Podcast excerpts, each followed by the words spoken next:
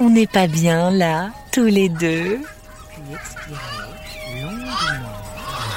Mais qu'est-ce que c'est que cette tête? Oh non, pas une catastrophe Oh non, non, non, non, non, pas sur mon tapis de yoga tout neuf Incroyable Aucun débordement Il faut vraiment que vous testiez l'innovation Pampers. Une nouvelle couche culotte avec une poche Stop and Protect révolutionnaire qui aide à éviter les fuites les plus importantes à l'arrière de la couche. Recommandée par 97% des parents l'ayant testé. Tu peux pas savoir euh, ce que c'était la campagne. J'ai connu euh, un village très très éloigné. Les filles peut-être n'étaient pas très très au courant de beaucoup de choses, ne savaient pas euh, les dangers, donc elles se faisaient engrosser sans trop savoir comment ça s'était passé. Tu es né en 29, à Le Saint, dans le Morbihan, au pied des montagnes noires. 60 années nous séparent l'éducation que les mères donnaient à leurs fils. C'était ça. La fille devait travailler à la maison, elle faisait la vaisselle, elle faisait la cuisine, elle mettait les enfants au monde et puis les torchait, et s'en occupait.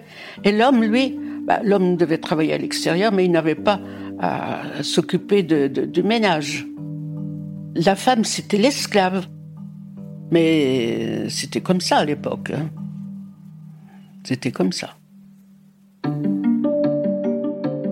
Ça ressemble à un interrogatoire ou à une longue confession.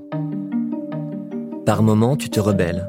Tu m'expliques, agacé, que des vies comme la tienne, il en a existé des milliers. Et tu n'as pas tort.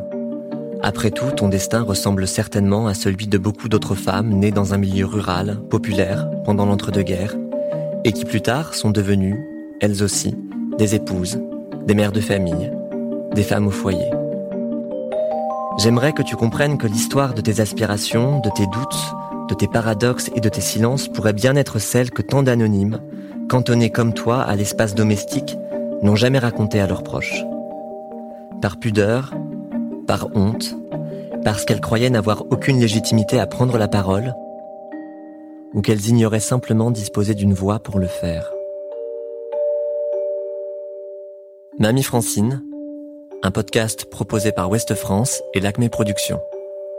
Écrit par Pierre Démé, réalisé par Juliette Medevielle, sur une musique de Alto MS.